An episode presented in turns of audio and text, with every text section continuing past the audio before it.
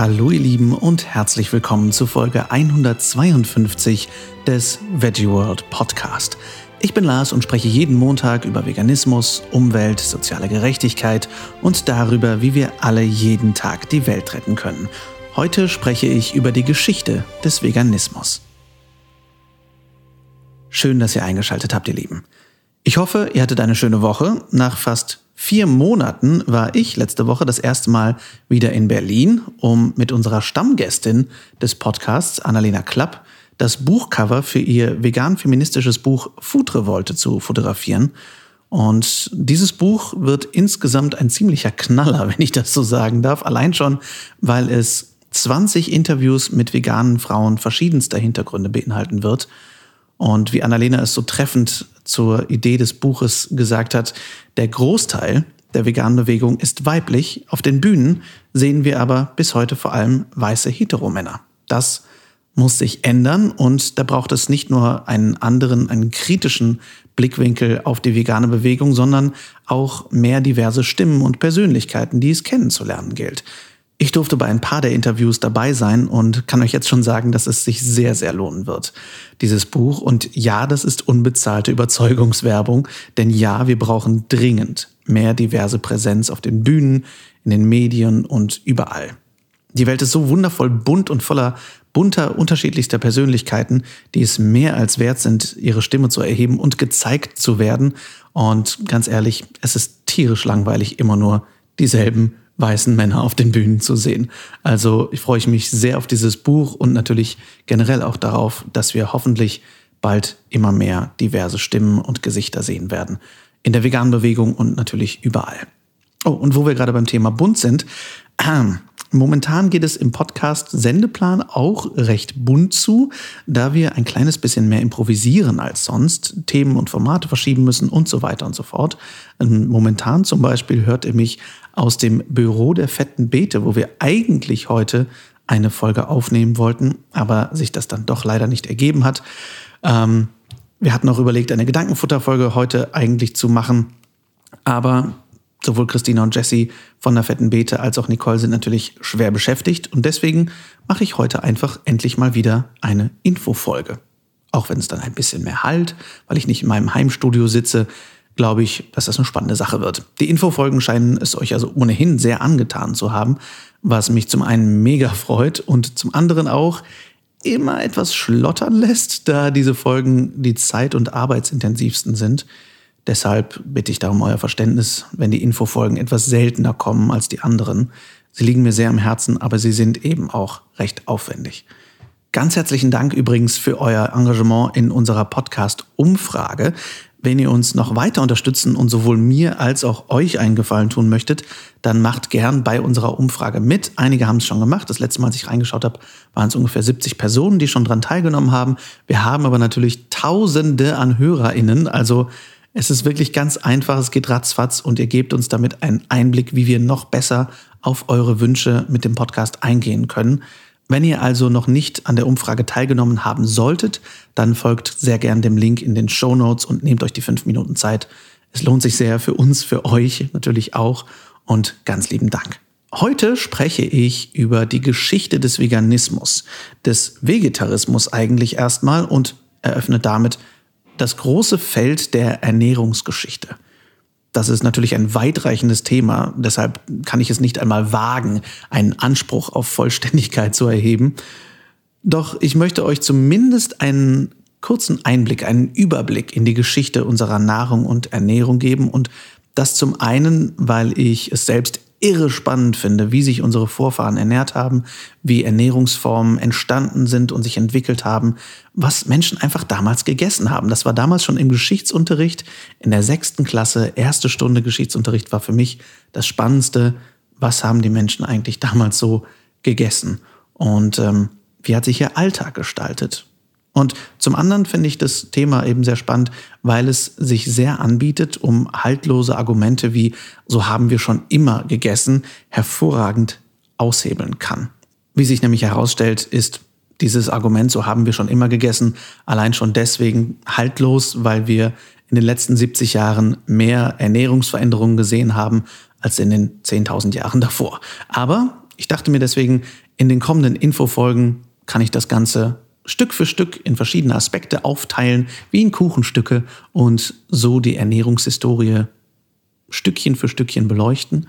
Und heute fokussiere ich mich auf die Entwicklung und die Entstehung des Veganismus. Ein kleiner Disclaimer vorweg, ich bin kein Wissenschaftler. Wenn ich spannende Details übersehen haben oder eine Jahreszahl verdreht haben sollte, dann schreibt mir das gerne. Und schauen wir uns jetzt mal an, wie sich Vegetarismus und Veganismus entwickelt haben. Der Vegetarismus entstand in Indien und unabhängig davon im antiken griechischen Kulturkreis, also dem östlichen Mittelmeerraum und Süditalien. In beiden Regionen war er von Anfang an ein Bestandteil religiös-philosophischer Bestrebungen. Weltweit konnte bisher bei keinem Naturvolk oder indigenen Volk konsequenter Vegetarismus als kollektive prinzipielle Haltung nachgewiesen werden. Aktuelle Untersuchungen an ägyptischen Mumien aus der Zeit von 3500 v. Chr. bis 600 nach Christus lassen auf eine fleischarme Ernährung schließen. Trotz reichlich vorhandenem Vieh und Fisch am Nil ernährten sich die Menschen über viele Jahrtausende hinweg überwiegend von Getreide und Gemüse. In der vorchristlichen Antike wurde der Verzicht auf Fleisch als Enthaltung vom Beseelten bezeichnet. Er blieb stets auf eine relativ kleine Zahl von Anhängern beschränkt, die der gebildeten, philosophisch interessierten Oberschicht angehörten. Die große Masse der Bevölkerung ernährte sich notgedrungen fleischarm, da sie sich Fleisch nur gelegentlich leisten konnte. Fisch allerdings war ein beliebtes Volksnahrungsmittel. In Mythen und Legenden taucht die rein pflanzliche Ernährung oder die Idee davon häufiger auf, wobei von ganzen Völkern die Rede ist – Homer, der die Odyssee geschrieben hat, erzählt von den Lotophagen oder den Lotusessern, einem märchenhaften, friedfertigen Naturvolk, das sich von der süßen Frucht der vergessen schenkenden Zauberpflanze Lotus ernährt habe. Allerdings behauptet erst Herodot ausdrücklich, der Lotus sei die einzige Nahrung der Lotophagen gewesen. Diodor beschreibt Völker in Äthiopien, die Wurzelesser, Samenesser oder Holzesser deren Kost auf bestimmte Pflanzen beschränkt gewesen sei. Diese Berichte, von denen es in der Antike noch weitere gab, tragen sagenhafte Züge und gelten daher nicht als glaubhaft. Teilweise ist der Märchencharakter sehr offenkundig. Meist werden den angeblich ohne Fleischnahrung lebenden Völkern in den Quellen positiv bewertete Eigenschaften wie Frömmigkeit, Gerechtigkeit oder Friedlichkeit zugeschrieben. Verbreitet war in der Antike die Ansicht, in einem vergangenen goldenen Zeitalter habe es noch keine Fleischkost gegeben und die Erde habe von sich aus alle benötigte Nahrung hervorgebracht. Als historisches Phänomen ist der Verzicht auf Fleisch in Europa erstmals im 6. Jahrhundert vor Christus bezeugt. Vegetarier waren die Orphiker, eine religiöse Bewegung, die sich damals in Griechenland verbreitete, sowie Pythagoras und zumindest der engere Kreis der Pythagoreer. In beiden Traditionen wurde auf Eier und auf die damals allgemein üblichen rituellen Tieropfer verzichtet. Die Motivation der Ophiker und der Pythagoreer war religiös. Die Seelenwanderungslehre, die sie vertraten, führte zu einer höheren Einschätzung des Werts tierischen Lebens. Im 5. Jahrhundert vor Christus trat Empedokles als radikaler Vertreter des Vegetarismus und einer allgemeinen Verschonung der Tiere hervor. Die antiken Vegetarier betrachteten Fleischnahrung als nachteilig für ihre asketischen und philosophischen Bestrebungen. Größtenteils waren sie ethisch motiviert, verwarfen Tieropfer und betonten die Gemeinsamkeiten zwischen Mensch und Tier, während ihre Gegner die Unterschiede hervorhoben. Die Frage, ob es ethische Pflichten gegenüber Tieren gibt, wurde kontrovers diskutiert. Oft war hier der Vegetarismus mit religiösen Überzeugungen verbunden. Im Urchristentum der apostolischen Zeit gab es Befürchtungen, dass Fleischessen könne zu einer kultischen Verunreinigung führen. Der Apostel Paulus wandte sich nachdrücklich gegen diese Auffassung unter den spätantiken Christen und in der mittelalterlichen Kirche verzichteten viele Mönche und Einsiedler im Rahmen der Askese auf Fleischverzehr. Zu ihnen gehörte der Kirchenvater Hieronymus, auf den sie sich meist beriefen. Den Benediktinern gestattete ihre Ordensregel das Fleisch vierfüßiger Tiere nur im Krankheitsfall. Fisch und Geflügel waren ihnen jedoch erlaubt. Viele andere Ordensregeln enthielten ähnliche Fleischverbote und dehnten sie zum Teil auf Geflügel aus, jedoch niemals auf Fisch. Dabei ging es den Mönchen und Nonnen um bescheidene Lebensweise, freiwillige Entbehrung und Abtötung der Begierden. Für einen ethisch motivierten Vegetarismus aus Rücksichtnahme auf die Tiere gibt es im kirchlichen Christentum der Antike und des Mittelalters keine Belege. Mitunter wird der heilige Franziskus wegen der Einbeziehung der Tiere in seine religiöse Gedankenwelt irrtümlich zu den Vegetariern gezählt. Er hat aber in Wirklichkeit Vegetarismus weder praktiziert noch propagiert. Viele Heretiker der Antike wie die Enkratiten, Ebioniten und Eustatianer betrachteten den Verzicht auf Fleisch als notwendigen Teil ihrer Askese. Auch mittelalterliche Heretiker wie die Bogomilen und die Katharer lehnten Fleischnahrung ab. Erst in der frühen Neuzeit traten wieder prominente Persönlichkeiten für einen ethisch begründeten Vegetarismus ein. Zu ihnen zählten Leonardo da Vinci und Pierre Gassendi, der führende Theoretiker des Vegetarismus im 17. Jahrhundert war der Engländer Thomas Tryon. Andererseits vertraten einflussreiche Philosophen wie René Descartes und Immanuel Kant die Auffassung, dass es keine ethischen Pflichten gegenüber der Tierwelt geben könnte. Der moderne Vegetarismus hat sich in England und Schottland entwickelt und strebte eine umfassende Lebens- und Gesellschaftsreform an. Im angelsächsischen Raum war die Bereitschaft zur praktischen Umsetzung und Verbreitung der vegetarischen Idee am größten – Schon im 18. Jahrhundert traten in England und Nordamerika kleine christliche Gemeinschaften aus asketischen und ethischen Motiven für einen Verzicht auf die als unnatürlich kritisierte Fleischkost ein. 1801 wurde in London der erste Vegetarierverein gegründet, dem bald ähnliche Vereinigungen in anderen englischen Städten folgten. Im frühen 19. Jahrhundert war der prominenteste Wortführer des ethisch motivierten Vegetarismus der Dichter Shelley. 1847 kam es zur Gründung der Vegetarian Society, der Vegetarischen Gesellschaft. Ein typischer Repräsentant des in der Öffentlichkeit aktiven englischen Vegetarismus war George Bernard Shaw.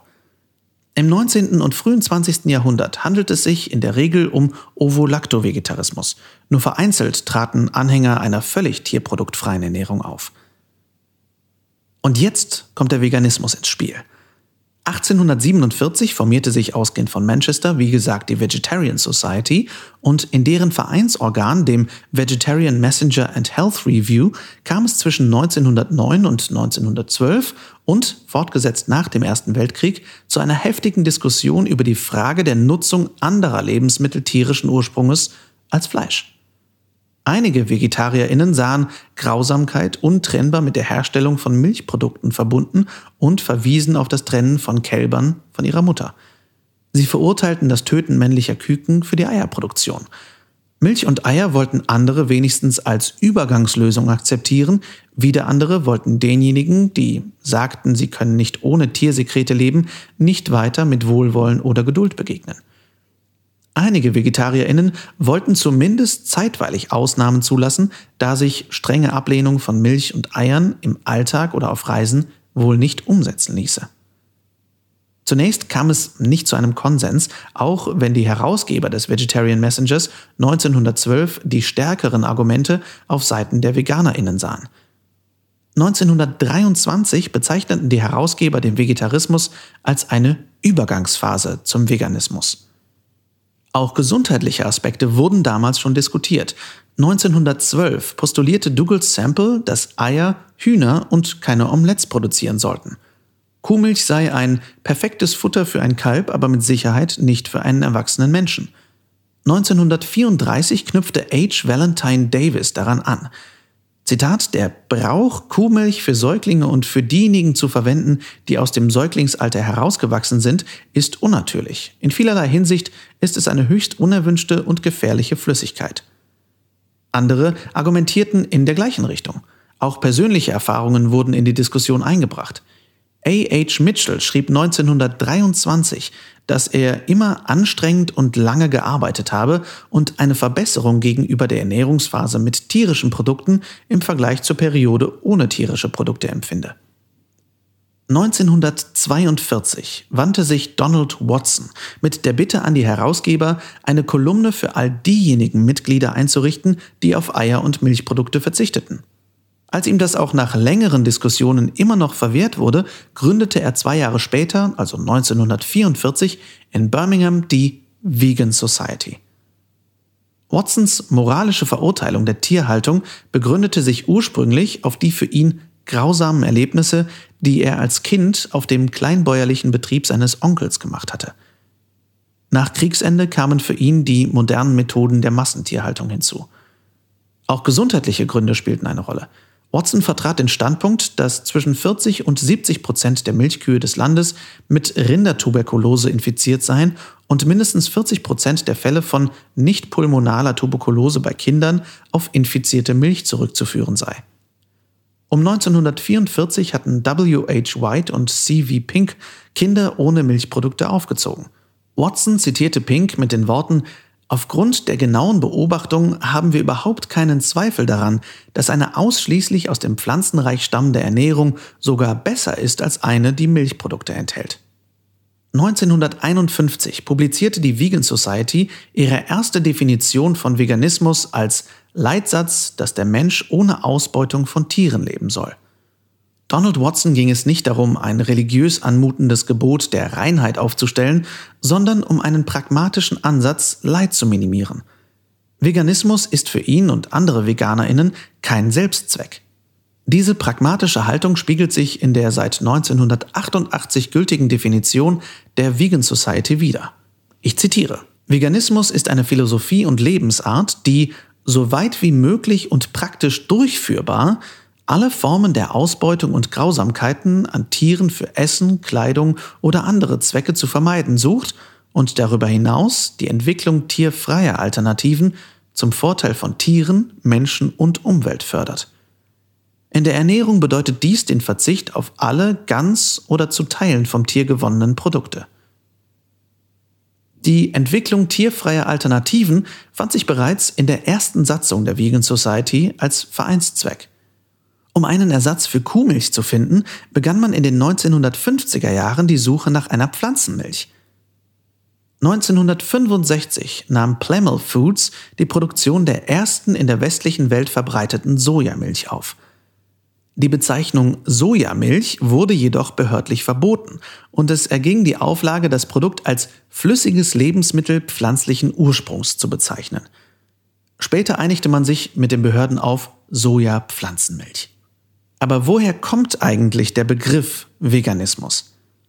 Damals leiteten einige Vegetarierinnen den Begriff vegetarisch vom lateinischen vegetus für lebendig, frisch und kraftvoll ab. Wenn vegetarisch aber nur gesund oder munter bedeute, dann könnten Vegetarierinnen dieser Definition nach im Extremfall sogar Fleisch essen, weshalb diese Herleitung schon früh für Kritik sorgte. Watson leitete hingegen den Begriff des Vegetariers, also englisch Vegetarian, vom englischen Vegetable, also Gemüse oder pflanzlich ab. Der Verzehr von Milchprodukten und Eiern, wie von vielen VegetarierInnen praktiziert, entsprach nicht seinem Verständnis vom Vegetarismus. In der Herleitung vom lateinischen Vegetus sah Watson eine schlaue Art, Kritiker zu umschiffen. Um jene VegetarierInnen zu bezeichnen, die auch Milchprodukte mieden, nutzte Watson zunächst den Terminus Total Vegetarian oder in etwa konsequenter, strenger lebender Vegetarierin. Als Abkürzung dafür prägte er dann aus dem Anfang und Ende von Vegetarian die Wortneuschöpfung Vegan, weil Veganismus mit Vegetarismus beginnt und ihn zu einem logischen Ende führt. Zitat Ende. 1962 führt das Oxford English Dictionary den Begriff Vegan erstmals auf und erläutert ihn als Vegetarier, der keine Butter, Eier, Käse oder Milch isst. 1995 erweiterte die neunte Auflage des Concise Oxford Dictionary diese Definition wesentlich. Vegan ist demnach a person who does not eat or use animal products. Eine Person, die keine tierischen Produkte isst oder verwendet. Mit Stand 2020 erläutert das Merriam-Webster's Collegiate Dictionary VeganerInnen sowohl als Vegetarier, der weder Lebensmittel tierischen Ursprungs konsumiert, als auch als jemanden, der oder die die Nutzung tierischer Produkte insgesamt vermeidet. Die Entwicklung in Deutschland. Um das Jahr 1900 beschäftigte in Deutschland nur wenige VegetarierInnen die Frage, ob es ethisch vertretbar sei, Milchprodukte oder Eier zu essen. Menschen, die trotzdem vegan lebten, nannten sich strenge Vegetarier. Ihre Zahl dürfte bei einigen hundert gelegen haben. Der Deutsche Vegetarierbund bemühte sich wenig um den Veganismus, wollte er doch anschlussfähig für die Mehrheit der Gesellschaft bleiben. Eine der frühesten vegetarischen Kolonien war die Eden gemeinnützige Obstbausiedlung, die 1893 gegründet wurde.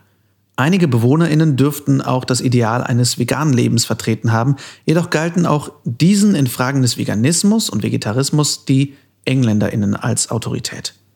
Bereits 1894 ließ man auch Nicht-VegetarierInnen in der Genossenschaft zu und 1901 verschwand der Vegetarismus aus der Satzung und 1920 wurde den Gästen Edens auch Fleisch aufgetischt. Eine stärker vegan ausgerichtete Kolonie entstand auf dem Monte Veritar. Hier trafen sich ab Herbst 1900 Gleichgesinnte um Ida Hoffmann und Henry Ödenkofen, die neben der Kolonie auch eine Heilanstalt betrieben. Für Hoffmann war Vegetabilismus nicht nur eine Kostform, sondern Lebensreform und sollte helfen, die Welt zu verbessern. 1903 hielt Josef Salomonson den dortigen VegetarierInnen ihre Inkonsequenz vor Augen, was den Konsum von Milch, Joghurt, Käse und Eiern anging. Während man auf diese fortan verzichten wollte, galt, lederne Sandalen werden in der Mangelung eines äquivalenten vegetabilen Produktes noch beibehalten. Der Erste Weltkrieg in Deutschland brachte zwangsläufig einen Mangel an Tierprodukten mit sich. 1918 prognostiziert die Mitgliederzeitung des Deutschen Vegetarierbundes, dass durch die erzwungene pflanzliche Ernährung die Anhängerschaft der Pflanzenkost nach dem Krieg an Zahl stark zunehmen werde. Immerhin hatte der Krieg, Zitat, den Beweis geliefert, dass das Fleisch kein unentbehrliches und bedingt notwendiges Nahrungsmittel ist. Tatsächlich ernährten sich am Ende des Krieges viele Menschen bis hinein ins Bürgertum nahezu vegan. Nach den Erlebnissen des Ersten Weltkrieges wurde es gesellschaftlich akzeptierter, sich vegetarisch zu ernähren. So stellte 1920 der Vegetarierbund fest, wer heute Vegetarier wird, wird eben Vegetarier. Man betrachtet ihn weder als Todeskandidaten, noch glaubt man, dass er reif fürs Irrenhaus wäre. Anfang der 1930er vertraten auch die Ernährungswissenschaftler aus Gesundheitsgründen eine Reduktion des Fleischkonsums. Damit fehlte vegetarischen Vereinen allerdings für ihre Öffentlichkeit das Gegenbild einer ungesund lebenden Gesellschaft und eine pflanzliche Kost wurde vermehrt Privatsache. Während Veganismus unter Vegetarierinnen kaum noch eine Rolle spielte, verschärfte sich der Ton gegenüber dem Fleischkonsum vor allem aus Gründen des Tierschutzes. Der Konsum von Milch und Eiern wurde hingegen kaum noch problematisiert. Der Deutsche Vegetarierbund verlor zunehmend Mitglieder und 1933 wurde seine Zeitung Vegetarische Warte ganz eingestellt. Eine aggressive und wütende Stimme hatte der Veganismus in jener Zeit mit Walter Sommer, welcher der völkischen Richtung der Lebensreform zuzuordnen war. Er ging von einem sogenannten Urgesetz der natürlichen Ernährung aus. Seit 1925 verschickte er regelmäßig seine sogenannten Lichtheilgrüße – Milch sah er als nur für junge Säugetiere gedacht und ging davon aus, dass sie sofort abgesaugt werden musste, da sie an der Luft sofort verderbe. Er sah in ihr den Ursprung von Masern, Windpocken, Scharlach, Diphtherie und anderen Krankheiten. Für Eier war seiner Meinung nach eigentlich nur noch hinzuzufügen, dass wir alle Krankheitserscheinungen, die wir dem Fleischgenuss zuschreiben müssen, beim Eierverzehr im verstärktem Maße wiederfinden. So machten Eier, laut Sommer, Kinder geschlechtlich frühreif und riefen bei Erwachsenen ungezügelte Begierden hervor. Anfang der 1930er Jahre war man im Deutschen Vegetarierbund noch euphorisch, dass, Zitat, ein wirklicher Führer an der Spitze unseres Staates die komplette Tierwirtschaft einfach abschaffen könnte. Nach der Machtergreifung musste man jedoch einsehen, dass sich die internationale Ausrichtung des Vegetarismus und dessen pazifistische Tendenzen nicht mit der Nazi-Ideologie vertrugen. In den Jahren bis 1935 nahmen zudem die Mitgliederzahlen der Vegetarierverbünde ab, sodass der Deutsche Vegetarierbund bei der Gleichschaltung schon keine Rolle mehr spielte. Aus den Briefwechseln der anderen Vegetarierverbünde geht hervor, dass diese den Vegetarismus lediglich als Fleischverzicht definierten, folglich der Veganismus keine Rolle mehr für sie spielte. Die offizielle Richtlinien für Ernährung der Reichsarbeitsgemeinschaft für Volksernährung lautete in dieser Zeit Die rein vegetarische Ernährung wird nicht propagiert. Wenn einzelne Personen aus besonderen Gründen sich vegetarisch ernähren wollen, so sind hiergegen keine Bedenken geltend zu machen. Von 1933 an blieb es damit ein Vierteljahrhundert still um den Veganismus in Deutschland. Nach Kriegsende wurde Wohlstand allgemein mit regelmäßigem Fleischkonsum und Butter verbunden. In der von Konsumhistorikern als Fresswelle bezeichneten Zeit spielte Vegetarismus kaum eine Rolle. Ebenso wenig war dies in der DDR der Fall.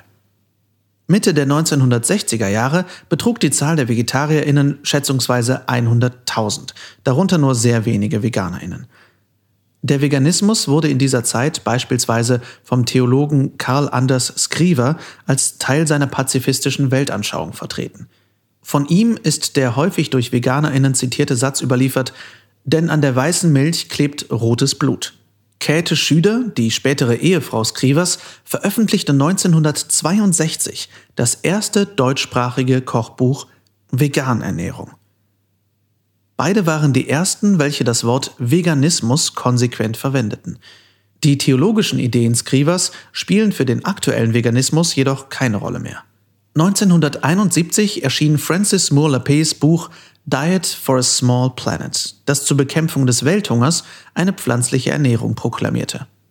1972 erschien der Bericht Die Grenzen des Wachstums des Club of Rome, Pflanzliche Ernährung wurde daraufhin zum Mittel der friedlichen Agitation gegen ein politisches System und die Ressourcenverschwendung in der Fleischproduktion als Umweltdebakel und Ausbeutung der dritten Welt thematisiert. Und das 1972 schon. Waren bis Mitte der 1990er noch etwa die Hälfte der publizierten wissenschaftlichen Beiträge zur veganen Ernährung mit der Frage der ausreichenden oder unzureichenden Nährstoffzufuhr befasst, rückten ab Ende der 1990er die therapeutischen und präventiven Aspekte pflanzlicher Kostformen in den Mittelpunkt des wissenschaftlichen Interesses. Wissenschaftlerinnen und Medizinerinnen wie Dean Ornish, Caldwell Esselstyn, John A. McDougall, Michael Greger und T. Colin Campbell, um nur einige zu nennen, und auch hier merken wir wieder, es sind wieder nur weiße Männer erwähnt, es gibt mit Sicherheit auch viele andere, welche die moderne Durchschnittskost für ungesund halten, treten öffentlichkeitswirksam für eine rein pflanzliche Vollwertkost ein. Organisationen wie das PCRM des Mediziners Neil Barnard proklamieren nicht nur die ihrer Einschätzung nach gesundheitlichen Aspekte einer veganen Ernährung, sondern setzen sich auch für Tierschutz ein, indem sie die Abschaffung von Tierversuchen und Vivisektion vorantreiben. Am anderen Ende des Spektrums fanden sich radikale Tierschützer und Antispeziesisten, bei denen es sich genau andersherum verhielt. Als Konsequenz ihrer gesellschaftspolitischen Botschaft waren sie zwar auch Veganerinnen, zumeist Vegetarierinnen, im Zentrum stand aber nicht der Verzicht auf Tierprodukte, sondern der Kampf gegen Massentierhaltung und das Töten von Tieren, zu dessen Zweck das Propagieren einer veganen Ernährung ein wichtiges Mittel war. Als Teil der Jugendkultur trat Veganismus unter anderem im Rahmen der Straight Edge, Hardcore und Anarcho-Punk-Szene in Erscheinung. Der Widerstand gegen das gesellschaftliche Establishment ist für Anhängerinnen des Straight Edge nur durch einen klaren Geist und damit auf den Verzicht von Drogen, Tabak und Alkohol zu erreichen. Neben dieser Geisteshaltung wurde in den späten 1990er Jahren die angewandte Gewaltfreiheit des Veganismus zentraler Bestandteil des Straight Edge. Veganismus drückte die positive Grundhaltung des eigenen Lebensentwurfs aus, die sich auch in der Selbstbezeichnung Vegan Straight Edge spiegelt. 2001 prägte die Sozialpsychologin Dr. Melanie Joy den in Kreisen des veganen Aktivismus einflussreichen Begriff des Karnismus, der den Konsum von Fleisch, Milch und Eiern als unhinterfragtes Glaubenssystem begrifflich zu fassen versucht – der Karnismus als Ideologie hält den Konsum tierischer Produkte für natürlich, normal und notwendig. Punkte, die Joy wiederum bestreitet. Ein Interview mit Melanie Joy haben wir übrigens auch hier im Podcast. Schaut einfach mal in den älteren Folgen nach. Bis etwa 1990 zählte Veganismus nicht zum aktiven Wortschatz in Deutschland. Das Archiv der Frankfurter Allgemeinen Zeitung weist keinerlei Treffer auf. Von 1990 bis 2000 finden sich 55 Artikel, von 2001 bis 2009 lassen sich 136 Artikel zählen. Von 2010 bis Juli 2016 sind es 748 Einträge. davon 515 allein zwischen 2014 und 2016, so dass sich feststellen lässt, alle paar Tage spielt der Veganismus in irgendeinem Teil der Zeitung eine Rolle. Daneben gibt es zahlreiche vegane Zeitschriften und Internetportale. Zu veganen Foodfestivals wie dem Vegfest in Großbritannien oder der Veggie World kommen jährlich Zehntausende BesucherInnen. Lebensmittelketten wie Edeka oder Lidl oder Aldi haben inzwischen vegane Eigenmarken im Programm und den Beginn des Hypes um den Veganismus machen BeobachterInnen im Jahr 2010 fest. Der Deutsche Vegetarierbund hat sich über die Jahre weitgehend veganisiert. Er benannte sich erst in Webu und 2017 in ProVeg Deutschland um und stellte sich mit der Ausgründung von ProVeg International global auf, um sich besser zu vernetzen. Ziel ist es, bis 2040 den Konsum tierischer Produkte weltweit um 50 Prozent zu senken. Diese pragmatisch gehaltene Entwicklungsrichtung fasst der Geschäftsführer Sebastian Joy zusammen als Vegan ist unser Ziel, super vegan überlassen wir anderen. In westlichen Gesellschaften stößt eine pflanzliche Ernährung auf ein gestiegenes Interesse. Das spiegelt sich zum einen in der Forschung zum Thema wider, zum anderen an der gestiegenen wirtschaftlichen Bedeutung. Der Bachelorstudiengang Vegan Food Management vermittelt die für vegane Ernährung relevanten Grundlagen im Bereich Ernährungswissenschaften und Food Chain Management. In den Medien setzen sich Prominente für eine vegane Ernährung ein. SportlerInnen, die sich vegan ernähren, erwecken mediales Interesse. Sieht man am besten an dem sehr erfolgreichen Film The Game Changers. Zwar ist die Zahl der VeganerInnen mit rund einem Prozent in Deutschland und anderen westlichen Ländern weiterhin niedrig, jedoch weitaus mehr Menschen interessieren sich für den Veganismus aus gesundheitlichen, ökologischen und ethischen Gründen. Soweit also der, wie ich jetzt nach dem Lesen finde, doch sehr detaillierte Überblick über die geschichtlichen Ursprünge und Entwicklungen des Vegetarismus und schließlich des Veganismus. Da können wir natürlich noch viel mehr reinspringen und einzelne Aspekte beleuchten, aber das finde ich schon mal sehr spannend, wo eigentlich die Ursprünge liegen und was sich zu welchen Zeiträumen eigentlich entwickelt hat. Und was ich super spannend finde, ist, wie früh eigentlich Menschen Veganismus definiert haben und das auch wirklich konsequent gelebt haben, ohne auch nur ansatzweise irgendeine medizinische Studienlage zu haben, wie wir sie heute haben, ohne auch nur ansatzweise soziale Netzwerke zu haben oder Videos oder irgendetwas, sondern Menschen, die das aus eigenen philosophischen Überzeugungen oder auch medizinischen Überzeugungen, gesundheitlichen Überzeugungen gemacht haben, aber das eben mit deutlich weniger Daten, als wir es heute haben. Das finde ich schon wirklich sehr erstaunlich. Wenn ihr noch detaillierter selbst nachlesen möchtet, die Quellen überprüfen möchtet, dann schaut einfach in den Links in unseren Show Notes nach. Da gibt es natürlich die Möglichkeit, sich in einen absoluten Lesesog versetzen zu lassen und ähm, geht dem gerne nach, lest gerne nach. Ich finde es super, super spannend. Weitere Aspekte der Ernährungshistorie werden wir auf jeden Fall in kommenden Infofolgen bearbeiten. Mega spannend, wie ich finde. Ich hoffe sehr, die Folge hat euch gefallen.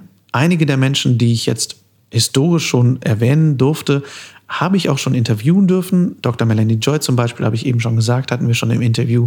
Sebastian Joy hatten wir schon im Interview. Also schaut da einfach gerne mal nach. Ich wünschte, ich hätte Donald Watson auch noch interviewen können, aber der ist, glaube ich, 2005 verstorben mit, ich glaube, 95 Jahren. Also ähm, ja, einige historische Persönlichkeiten hatten wir auch schon hier im Podcast. Ich hoffe sehr, die Folge hat euch gefallen und ihr konntet euch etwas mitnehmen. Ich weiß, es sind wieder sehr viele Zahlen und Fakten gewesen, aber ich fand es mega spannend. Schreibt mir wie immer sehr gern eure Fragen, eure Themen, Wünsche und Gedanken an lars.veggieworld.de oder bei Instagram at larswalterofficial und folgt uns natürlich auch sehr gern at official veggieworld.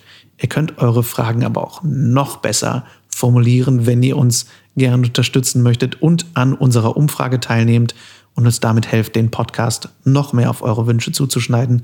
Der Link zur Umfrage ist in den Show Notes. Und wenn ihr keine Folge mehr verpassen möchtet, dann abonniert den Podcast einfach in der App eurer Wahl, ob bei Spotify, iTunes, Google Podcasts und überall, wo es gute Podcasts gibt. Lasst uns auch sehr gerne eine Rezension da und empfehlt den Podcast gerne weiter, wenn ihr mögt, denn so können wir mehr Menschen erreichen und damit hoffentlich einen Beitrag für eine bessere Welt leisten. Und ganz herzlichen Dank auch an die letzten Rezensionen, die uns erreicht haben. Ich ähm, lese die immer mal wieder alle paar Monate und bin dann immer wieder geflasht, was für warme Worte ihr da lasst. Das geht mir immer, immer sehr ans Herz. Also herzlichen Dank ähm, für fünf Sterne von Caro92, die geschrieben hat, ich freue mich immer wieder über jede Folge und liebe die aktuelle Abwechslung zwischen erfrischenden Gesprächen über verschiedenste Themen des Veganismus im Herdgeflüster und Gedankenfutter sowie den Infofolgen. Jedem Neuling in diesem Podcast kann ich die ganz alten Infofolgen wärmstens empfehlen. Finde ich super, by the way. Das hat mir so tolle Argumente für Diskussionen mit Nicht-Veganern geliefert, obwohl ich schon mehrere Jahre Veganerin war. Aber auch die neueren Infofolgen sind sehr hilfreich. Und deine Stimme, Lars, ist so angenehm, da hört man den Profi heraus. Vielen Dank. Und eure Gespräche mit der, in der fetten Beeteküche oder auf dem Balkon beim Himbeerenpflücken lassen einen dazugehören, sind unterhaltsam und ich nehme jedes Mal etwas mit. Weiter so. Ganz herzlichen Dank dafür oder auch ähm, für diese andere Fünf-Sterne-Bewertung. Anscheinend haben wir sehr viele Fünf-Sterne-Bewertungen. Egal ob Omni, Veggie oder Veganerin, hier ist für jeden etwas dabei, sehr informativ, grandiose Interviews und dazu sehr persönlich gestaltet von Lars, der mit Herz dabei ist. Das stimmt. Ähm, also das mit dem Herzen dabei. äh, große Bandbreite an Themen, einfach toll. Danke. Also vielen Dank für unter anderem diese Rezension.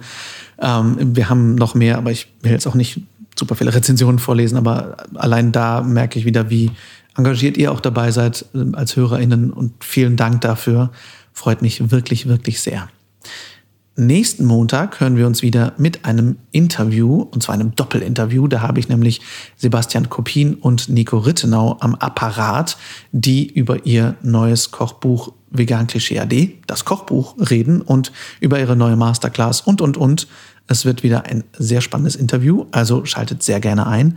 Bis dahin, rockt die kommende Woche, lasst uns aufstehen und loslegen für die Tiere, für die Umwelt und für uns alle.